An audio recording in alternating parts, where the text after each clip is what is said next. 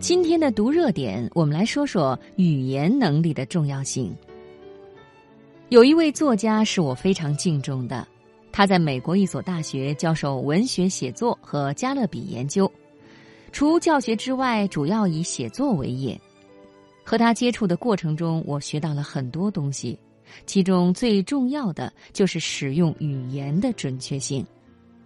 去植物园散步。他可以边走边告诉我们路边的植物叫什么名字，有什么气味，怎样辨别。每次提到某个信息，说之后发邮件，他都一定会拿出本子记下来，回家后立刻就发。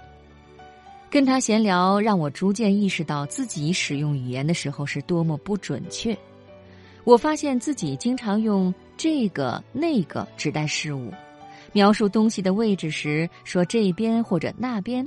描述距离就用不远或者比较远，而每到这个时候，他都会让我解释清楚到底是哪个，到底在哪边，到底有多远。然后我注意到他在描述东西的时候都会说的非常准确，很少用代词，很少有歧义，甚至在蛋糕店里看到不知道名字的蛋糕，都会问清楚它叫什么，怎样拼写。想想自己，有时候见到不认识的词都懒得查一下，有时候说不清楚事情就干脆放弃不讲了，有时候觉得没必要什么东西都知道名字，反正当面一比划或者用手一指，别人就能明白了。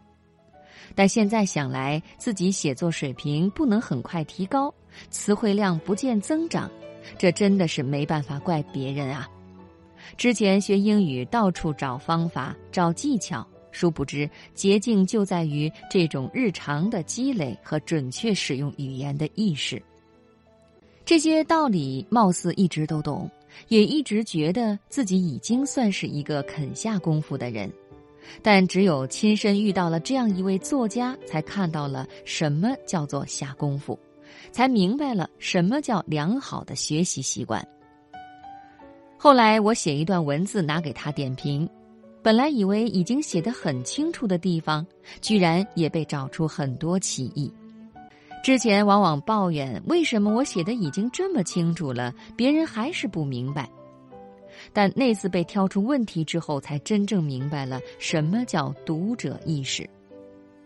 从在国内读研开始，已经不知道写了多少论文。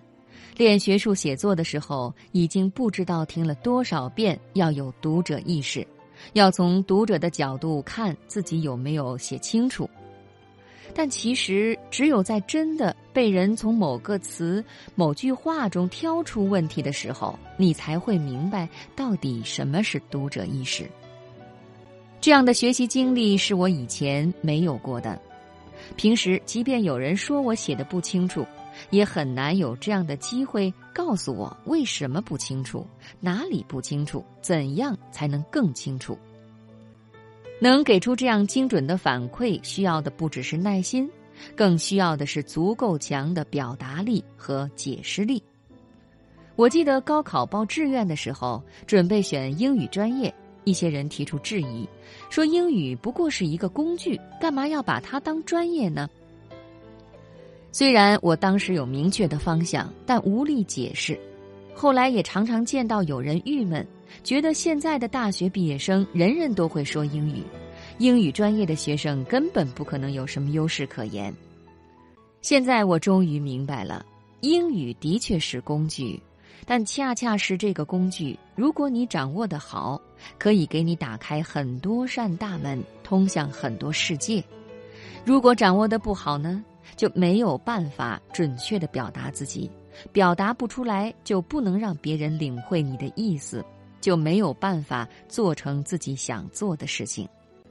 在英语世界使用英语是这个道理，在中国使用中文也是一样的道理。看上去人人都会说中文，人人都会写汉字，但是事实上，会用中文上街问路，还是做公共演讲？会用汉字聊 QQ 还是写文章，这是有天壤之别的。能够准确的表达自己，并让别人明白你的意思，这件看起来简单的事情，不是随便就能做到的。可以不夸张的说，在现代社会里，使用语言的能力很大程度上能够决定一个人的发展潜力。很早之前就有老师告诉我们，辩才一定是人才，不是说人人都要当作家或者以文字工作为业，但不论是口头表达还是书面写作。能够找到合适的词汇和表达方式，传达自己想要传达的信息，是在现代社会立足必须的一个能力。